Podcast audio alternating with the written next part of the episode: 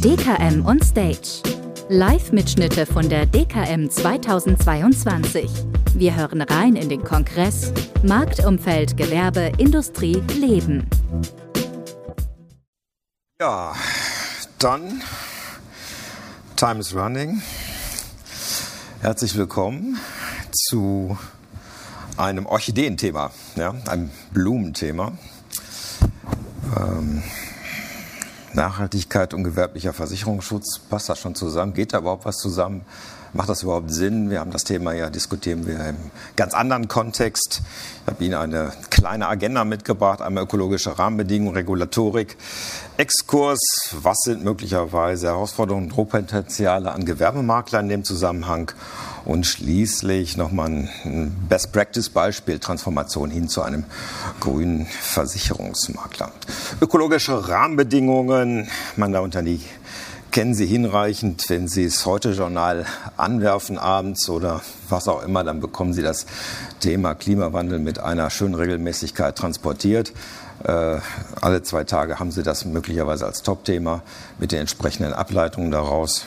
Ich will das jetzt politisch nicht kommentieren. Äh, es ist uns jedenfalls als gesellschaftlicher Rahmen gesetzt und gleichzeitig bekommen wir auch jeweils transportiert, wie hoch die ökonomischen Schäden daraus sind, letztendlich, wenn wir uns nicht auf das Thema bestmöglich vorbereiten. Es läuft sicherlich demnächst auch bei uns in Diskussion, macht Vermeidung Sinn oder macht Anpassung Sinn? Diese, ich vermute mal, dass diese Diskussion äh, uns als Herausforderung äh, gesellschaftlich noch äh, beglücken wird. Am Ende des Tages werden wir um beides nicht herumkommen. Im Augenblick liegt der Fokus noch sehr stark, zumindest in der deutschen Diskussion, auf Vermeidung. Ähm, wir werden zunehmend dann auch in das Thema Anpassung hineinkommen. Wir tun das schon. Die norddeutschen Küstenländer ziehen ihre Deiche höher. Ist eine Form von Anpassungsleistung, die dort als Gesellschaft gebracht wird. Ja, äh, die Europäische Gemeinschaft hat sich entschlossen, äh, uns als Finanzsektor mit in diese Transformation der europäischen äh, Wirtschaft hineinzunehmen. Äh, das erste Thema haben Sie 2021 schon verstoffwechselt. Da müssten Sie nämlich im Rahmen der Transparenzverordnung mitteilen, wie Sie mit dem Thema als Versicherungs- und Anlagevermittler als umgehen und äh, sie konnten sich davon befreien lassen. Äh, ganz lustigerweise, wenn sie weniger als drei Beschäftigte haben, was noch nachvollziehbar ist. Wenn sie keine Homepage hatten, dann mussten sie dem nicht nachfolgen. Ja, es ist das erste Mal, glaube ich, dass man eine, habe ich zumindest so noch nie wahrgenommen, dass in dem Augenblick man einer gesetzlichen Verfügung nicht nachkommen muss, wenn man keine Homepage besitzt. Ja, also das insofern, sie müssen einfach nur abschalten. Gut, tut keiner, aber äh, dann wären sie eben tendenziell aus dieser Nummer raus. Ich glaube, das haben wir als Branche Branche bereits hinreichend verstoffwechselt. Da konnten wir auch gut mit umgehen. Äh, jetzt kommen wir so langsam in die nächsten Phasen hinein. Ähm, letztendlich seit dem 1. Januar müssen wir mit dem Thema Klimaschutz und Anpassung an den Klimawandel umgehen. Das ist so das erste Etappenziel. Und ab dem 1. Januar 2023 sollen die übrigen Umweltziele erreicht werden mit Umsetzung der EU-Taxonomie. Ob das dann noch in dem Bereich Soziales und Governance überhaupt nachfolgt. Das ist noch unsicher, ob es da der EU gelingt, auch soziale Anforderungen zu formulieren. Aber ich glaube, die ökonomischen sind schon durchaus herausfordernd genug. Ziel ist es, mit der EU-Taxonomie auch Greenwashing zu verhindern. Sie werden es vielleicht im Bankensektor wahrgenommen haben. Die DWS als Tochter der Deutschen Bank hat ja hier äh, prominent äh, staatsanwaltlichen Besuch bekommen und auch der entsprechende Geschäftsführer hat seinen Job verloren, allein vor dem Hintergrund des Vorwurfs Greenwashing in Amerika. Und äh, da hat es dann einen Whistleblower gegeben, eine Dame, die sich ungerecht behandelt gefühlt hat und dann auch dann die internen Strategien offengelegt hat, worauf dann die Staatsanwaltschaft gerne Zugriff genommen hat. Äh, von daher kann man davon ausgehen, dass deutsche Versicherungsvorstände anhand dieses Beispiels hinreichend sensibilisiert sind, sag mal, diesem Pfad nicht nachzufolgen. Die haben Fonds verkauft, wo Sie gesagt haben, die investiert sind, haben Sie 0% Kohle, aber die Unternehmen, die in dem Fonds aktiv waren, bis 15% Kohle. Genau, also das war, das war schon heikel. Ne? Also, und die Dame, die das Ganze öffentlich gemacht hat, hat auch deutlich gemacht, dass es intern überhaupt keinen belastbaren Prozess in dem Sinne gegeben hat. Ja? Und äh, also viel Marketing, viel heiße Luft, das ist ihnen auf die Füße gefallen. Ähm, dem werden so viele jetzt wahrscheinlich nicht mehr nachfolgen und ähnliche Fehler machen. Wir haben gelernt als Deutsche, das war möglicherweise auch überraschend für viele, dass äh, die Atomkraft von der Europäischen Union als nachhaltige Brückentechnologie äh, zugelassen worden ist. Äh, das hat den deutschen Michel tendenziell eher irritiert, weil wir doch gelernt haben und über viele Jahre, wie, wie schwierig doch Atomkraft ist und wie, was für eine gefährliche äh, äh, Energiequelle das ist. Ähm, aber sämtliche Nachbarländer um uns herum pflastern die Grenzen letztendlich mit Atomkraftwerken zu. Insofern werden wir uns dieser gefährlichen Energiequelle schlecht entziehen können. Wir sind damit konfrontiert. Es war ein Tauschgeschäft. Es war aber absehbar, dass sich Deutschland sicherlich nicht gegen die zweitgrößte äh, Wirtschaft Europas an der Stelle durchsetzen kann. Die einen haben ihr Gas bekommen, die anderen haben ihre Atomkraft bekommen. Ähm, trotzdem glaube ich, dass wir Investments in Atomkraft in deutschen Versicherungsprodukten nicht sehen werden. Das äh, würde mich sehr überraschen, wenn das anders wäre. Im Investmentfonds haben Sie vielleicht schon gelernt, dass es drei Kategorien gibt, je nach Anforderung, wie weit man dort gegangen ist bei der Verpflichtung auf bestimmte Nachhaltigkeitskriterien. Acht und neun, das wird dann von Light Green und Dark Green unterschieden und diese Fonds, zumindest wir als Versicherungsmakler finden die dann inzwischen ja in sogenannten Versicherungsanlageprodukten dann entsprechend wieder und müssen damit umgehen. Ja, für die Versicherungswirtschaft gilt das Thema Nachhaltigkeit zu berücksichtigen im sogenannten POC-Prozess, Product Oversight and Governance. Das heißt, vor einer Produkteinführung müssen die Versicherer, sind dort ja herzlich eingeladen, zu schauen, äh, für welche Zielgruppe passt dieses Produkt. Und in diese Eignungsbeurteilung von Versicherungsanlageprodukten müssen nun zukünftig auch Nachhaltigkeitskriterien eingepflegt werden und dann folgt praktisch daraus, dass auch Nachhaltigkeitspräferenzen dann auch beim Kunden abgefragt werden müssen in der Beratung. Und seit dem 2. August 1922, also diesen Jahres, sind wir als äh, Vermittler und Makler letztendlich aufgefordert, diese Nachhaltigkeitspräferenzen auch bei unserem Kunden im Analysegespräch zu erforschen. Das gilt im Augenblick nur für äh, Versicherungsanlageprodukte der dritten Schicht. Ja. Alle anderen Produkte sind außen vor. Es ist also äh, doch ein, ein schmales Produktsegment, ja, wenn man sich mal unseren Produktköcher anschaut, äh, mit dem man überhaupt zu tun hat. Für alle anderen Versicherungsprodukte, Komposit, Krankenbiometrie, gilt die Verordnung noch nicht. Äh, jedoch kann man, sag mal so, als Makler sein Engagement freiwillig auf diese Sparten ausdehnen und natürlich auch dort Nachhaltigkeitspräferenzen berücksichtigen. Dem steht der Gesetzgeber ja nicht entgegen. Äh, denn es ist ja schon die Frage, wenn ein Kunde sagt, ja, ich bin grün, bin daran interessiert, warum muss das dann am, am Lebenprodukt aufhören? Und äh, kann ich dann möglicherweise bei der Hausratversicherung äh, weitergehen, denn dort wird sich ja die Präferenzhaltung des Kunden nicht unbedingt aufgelöst haben. Ja, also das ist in, insofern ist die Frage letztendlich, wie gehen wir dort äh, dann auch mit Einwänden von Kunden um? Äh, wenn die sagen, ja, okay, ich habe meine Nachhaltigkeitspräferenz dir gegenüber nun erklärt, aber äh, beim Thema hm, Berufsunfähigkeitsversicherung schweigst du auf einmal dazu, während du beim Wiederanlage, äh, beim Versicherungsanlageprodukt mit mir 23 Fondsvarianten rauf und runter diskutiert hast. Ne?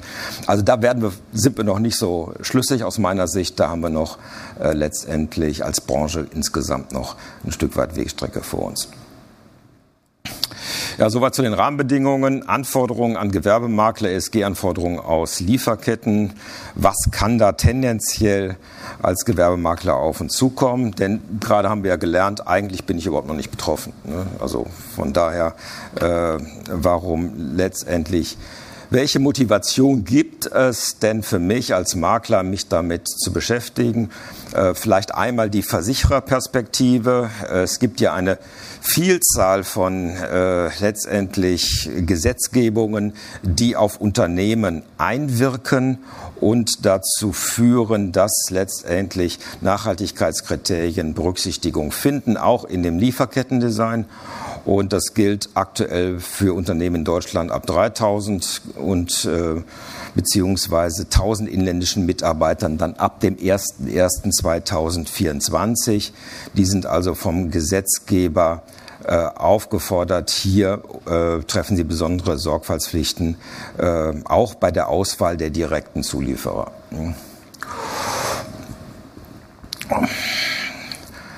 Das neue Gesetz ist branchenübergreifend angelegt. Es adressiert also auch deutsche Versicherungsunternehmen. Ja? Also die, die unter diese Größenordnung fallen, sind davon nicht unbedingt äh, befreit und können dann entsprechende Gap-Analyse aufgefordert werden.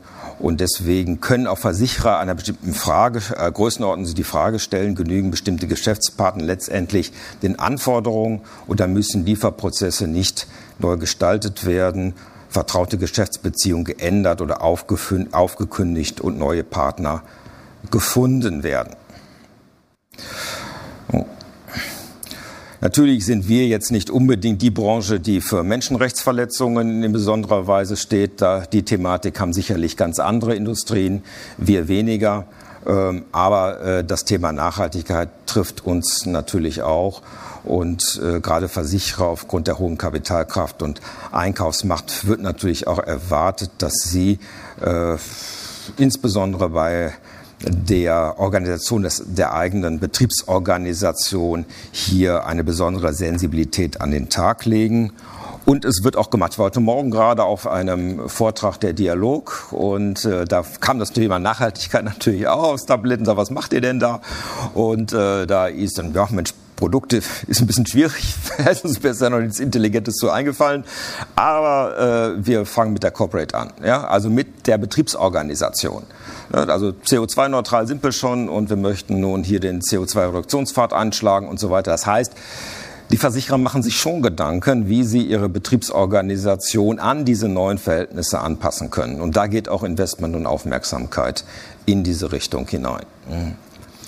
Und äh, deswegen äh, kann es eben durchaus sein, äh, dass wir auch zukünftig als Makler mit entsprechenden Anforderungen der Versicherungswirtschaft konfrontiert sind, äh, im Re eben aus Sicht einer Lieferantenbeziehung, die wir so bisher nicht denken, ja, äh, die ist uns eher fremd, ja, dass sowas mal durchschlagen könnte.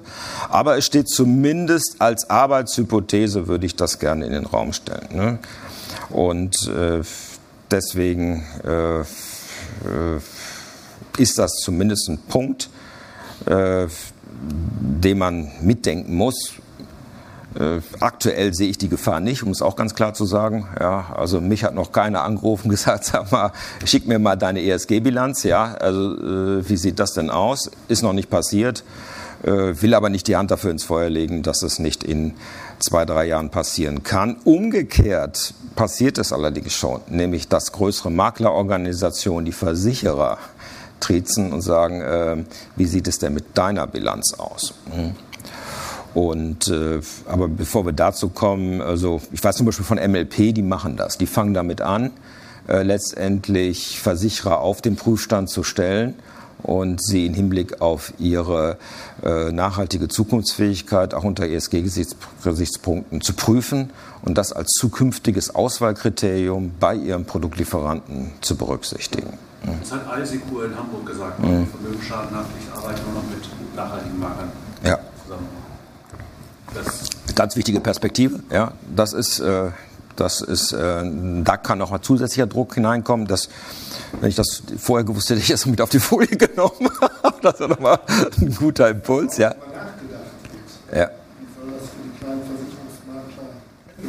Ja, habe hab ich jetzt gleich noch einen kleinen Impuls so, ja. Ist gar nicht, meiner Meinung nach gar nicht so schlimm. Also, äh, so. Lieferantenbeziehungen, aber jetzt zwischen Gewerbemakler und, und, und ihren Mandanten. Ja? Also das heißt, äh, es kann ja durchaus sein, dass äh, zumindest größere Unternehmen, äh, die nämlich jetzt zukünftig 1000 Mitarbeiter in Deutschland beschäftigen ab 2024, dann auch ihre eigenen ESG-Anforderungen an ihre äh, letztendlich Lieferanten durchreichen und dann sagen, du, was weiß ich, Schunk, Willis, wie auch immer, ähm, mit dir nur noch, wenn, ja, äh, wenn du uns auch nachweist, dass du auf, als eine, auf einem nachhaltigen Entwicklungspfad dich befindest. Schick uns mal deine CO2-Bilanz oder was immer du da in diese Richtung gemacht hast, damit wir dich entsprechend einräten können. Ja.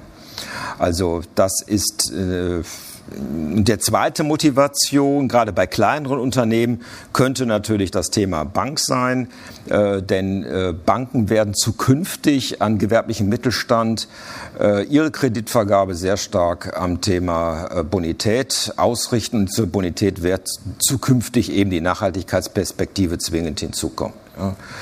Und äh, deswegen könnte es auch einen Druck auf solche Unternehmen geben, zu sagen, mh, äh, ich tendenziell arbeite nur mit einem grünen Versicherungsmakler zusammen. Ja.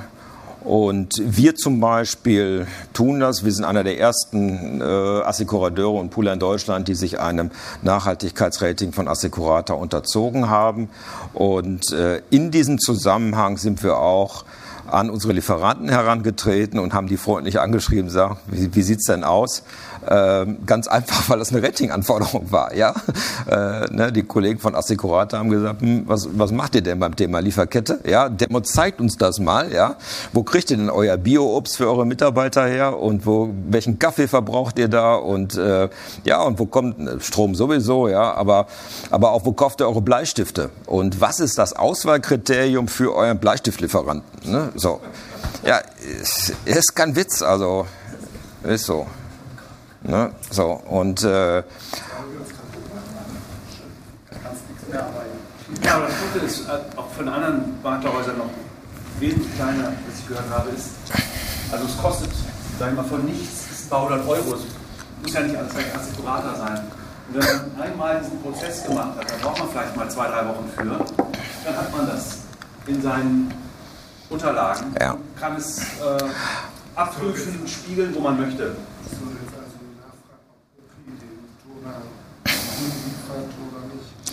Genau, also ich glaube, Lieferantenkette für einen kleinen Makler, der muss jetzt nicht unbedingt seine Lieferantenkette erforschen. Ja, das würde ich jetzt, das, das, ich bringe jetzt mal so ein E-Auto damit, äh, damit äh, tendenziell sind sie schon ganz weit vorne. Ja, also wenn das, äh, also äh, ich fahre noch einen Diesel, ja, also es geht noch. Sie können auch einem nachhaltigen Unternehmen noch einen Diesel fahren. Ich habe den allerdings gebraucht gekauft. Ja, also insofern war das auch Vintage, würde meine Tochter sagen, Vintage-Mode. Ne? Also von daher hat schon jemand anders drin gesessen. Der Wagen war produziert. Ich habe ihn einfach nur Zweitverwertung zugeführt. Äh, Transformation äh, grüner Versicherungsmakler. Äh, welchen Weg möchten Sie letztendlich als Makler gehen? Sie haben einmal die Möglichkeit zu sagen, ich mache die In Mindestanforderungen der Regulatorik halte ich ein, alles andere interessiert mich nicht. Oder Sie können zukünftig den Weg Weg hingehen zu einer Transformation zu einem nachhaltigen Versicherungsmakler. Und den Weg müssen Sie nicht gehen. Und wir sind diesen gegangen. Wir sind das 2014 gegangen. Ich gebe Ihnen ein paar Beispiele, was wir da gemacht haben an der Stelle. Ähm, und äh, einmal haben wir damals schon unser Firmensitz mit Geothermie gebaut, haben uns gegen fossile Brennstoffe entschieden und wir haben zu 100 Prozent Ökostrom bezogen. Ja, das können Sie heute auch schon machen. Das ist not not that easy, not that difficult. Ja, also äh, das das geht.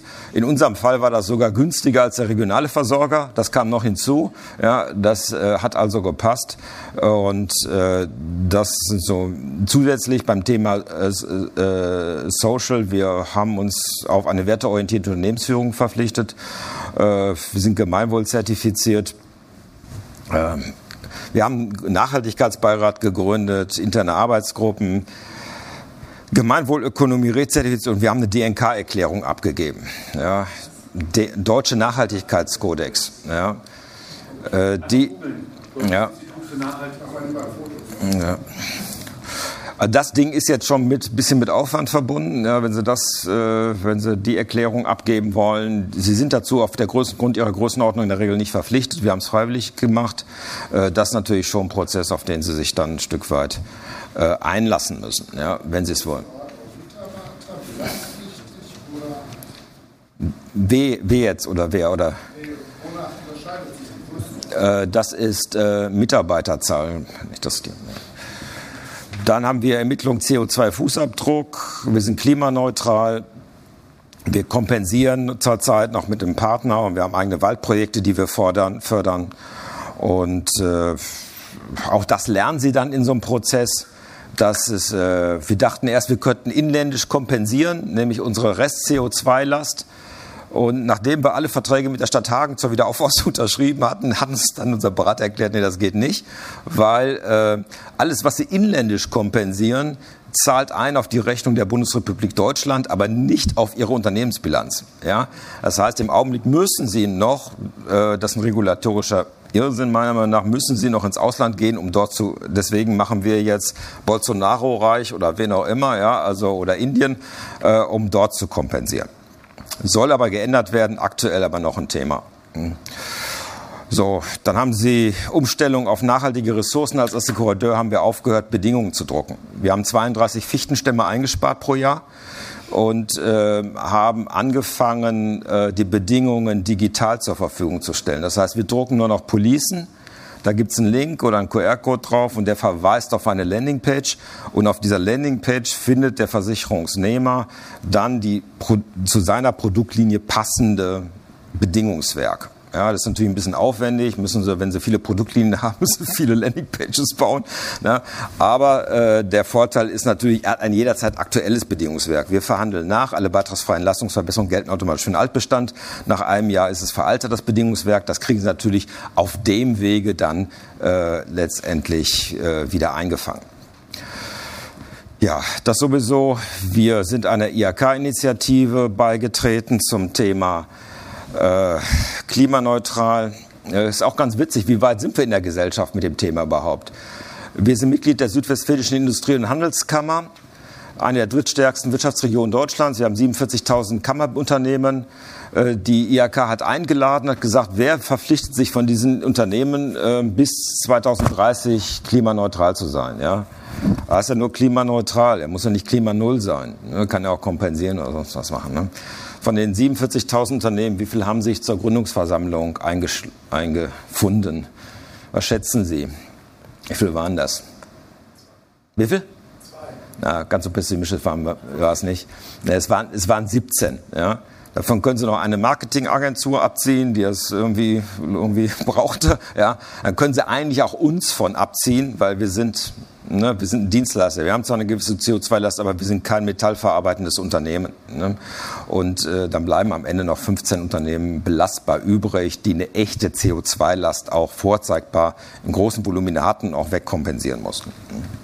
Also das nur als Beispiel, wie weit die Industrie ist, ja, und wie, wie zurückhaltend man dann im Mittelstand äh, mit dem Thema doch noch ist, noch der Bereitschaft, sich dazu zu committen. Bitte? Na, ich, also ich glaube, es ist nicht aufwendig. Wir, ich komme gleich noch mal kurz dazu. Zum Schluss noch vielleicht, wie, wie gesagt, wir haben uns einem Assekurator Nachhaltigkeitsrating unterzogen. Das würde ich Ihnen nicht empfehlen, das zu machen. Äh, erstens, weil es sehr teuer ist und zweitens, weil es extrem aufwendig ist. Ne? Also das ist letztendlich etwas, was sicherlich größere Einheiten in der Lage sind zu stemmen. Äh, Gut, äh, wir haben eine Vollzeitstelle geschaffen für das Thema Nachhaltigkeit. Ja, das heißt, es gibt eine Assistentin, die ausschließlich äh, sich um dieses Thema äh, befasst damit, aber letztendlich auch, um unsere Partner bei der Transformation hin zu einem grünen Versicherungsmakler zu unterstützen.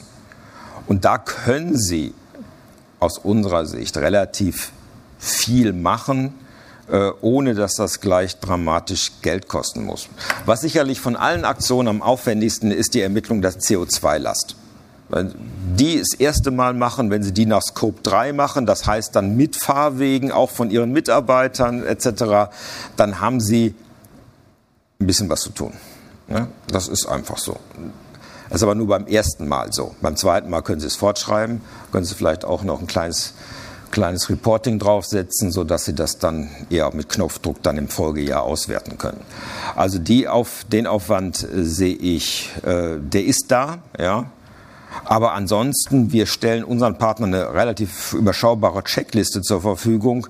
Was kann man alles tun letztendlich, um mit einfachen Mitteln sich einen nachhaltig überzeugt, einen nachhaltigen äh, Unternehmensanstrich auch glaubhaft zu geben? Und wir haben zum Beispiel auch Sammelbestellungen für Ökostrom gemacht für unsere Partner. Ja, die können sich dann entspannt in, dieses, in diesen Rahmenvertrag einwählen und können sagen, ich beziehe morgen diesen Ökostrom dazu. Das ist, äh, der Aufwand ist extrem überschaubar. Ja.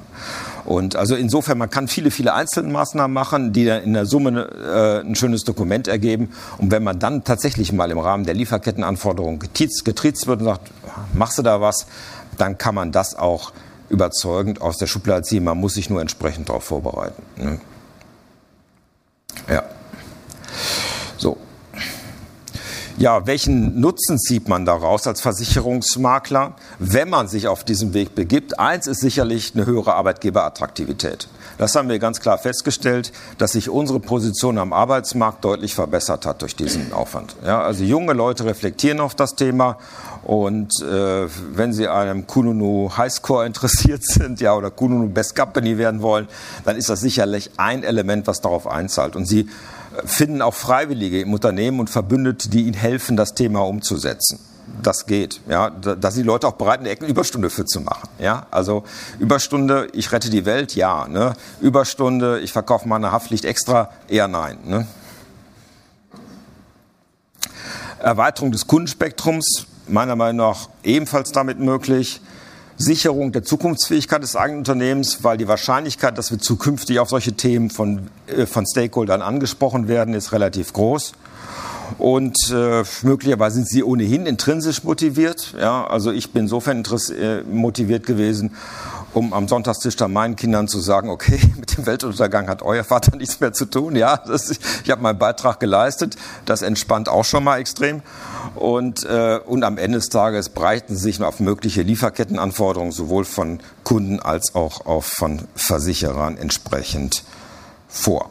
Mehr Motivation gibt es nicht. Ich könnte Ihnen jetzt noch regulatorische Konsequenzen aufzeigen. Was passiert, wenn Sie es nicht tun? Äh, das tue ich aber nicht, weil die gibt es meiner Meinung nach nicht vernünftig formuliert. Hm? Sie können sich da was ausdenken, aber im Augenblick ist die Tatsache, wenn, dass Sie das, wenn Sie das Thema nachhaltig komplett ausblenden, sind die gesetzgeberischen Konsequenzen dort überschaubar. Es gibt keine Penäle, es gibt keinen, ja, es gibt Diskussionen, ob das ein Verstoß gegen unlauteren Wettbewerb ist oder sonst etwas. Äh, das kann alles sein, aber das ist so weit weg äh, aktuell, dass wir an der Stelle noch entspannt sind. So, dann habe ich die Zeit hoffentlich eingehalten, sage vielen Dank für die Aufmerksamkeit.